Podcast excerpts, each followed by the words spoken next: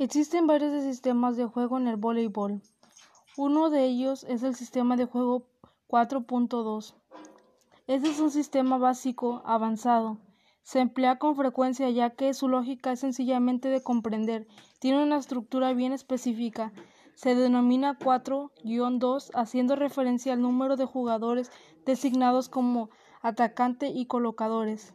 Su objetivo es inicio básico al juego con posiciones, introducción del enroque, introducción del libero, dos colocadores, simplificado la colocación al tener simplemente un colocador en cada zona.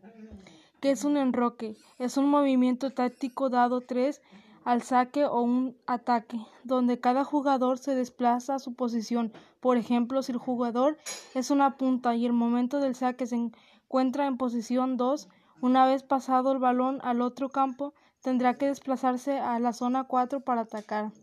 ¿Qué es una punta? Jugador balanceado con responsabilidades de ataque y recepción. Su posición es 4 en la zona de ataque y 6 en el saquero.